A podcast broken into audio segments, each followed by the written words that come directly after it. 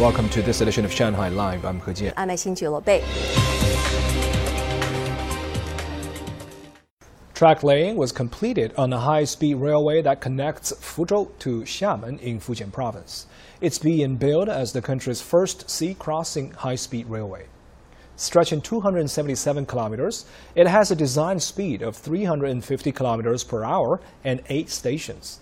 It's expected to slash the travel time between Fuzhou and Xiamen from two hours to just one. Construction crews overcame problems including a complicated marine environment, while using advanced track laying equipment to improve efficiency. An average of 6 kilometers of track was laid per day. Construction is expected to be complete in 2023. Schools in Shanghai have been making full preparations for the new semester as more than 1 million primary and middle school students will return to class on Thursday. Zhang Yue tells us more.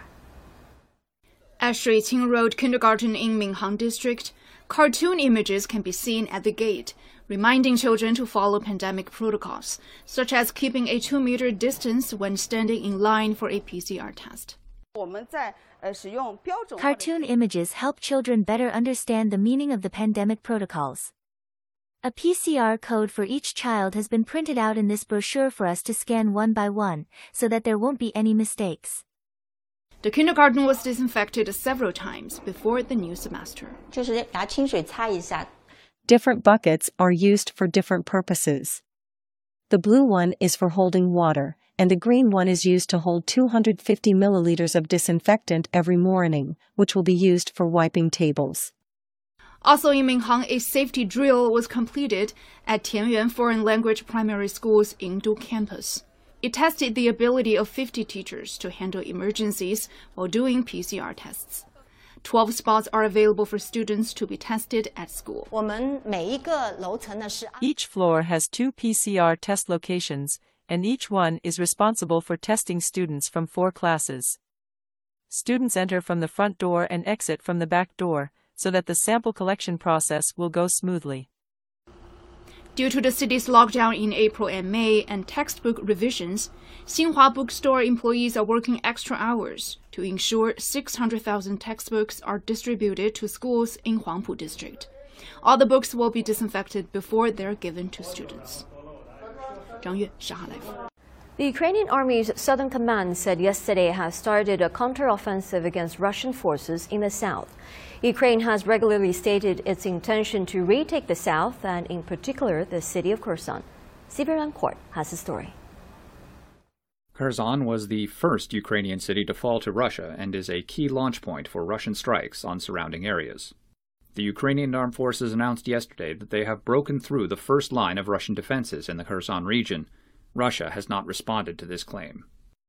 On the same day, Russian forces continued to carry out strikes on ammunition depots in the Kherson region with high precision weapons.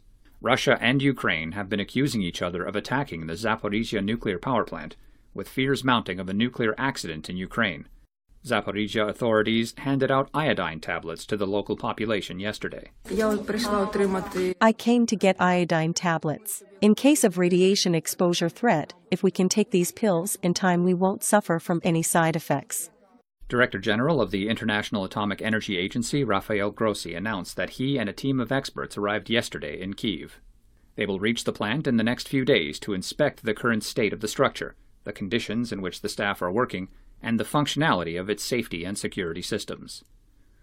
The Kremlin and Kiev both said the IAEA mission was necessary and urged the international community to pressure the other side to reduce military tensions in the region. The pressure on Ukraine can help to stop shelling at the Zaporizhia nuclear plant and its surrounding territories.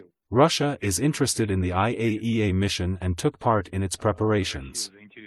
We expect from the mission a clear statement of uh, facts of violation of all of nuclear safety protocols.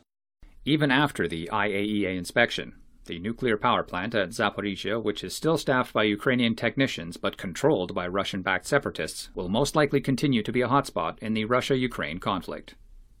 Stephen Rancourt, Shanghai Live.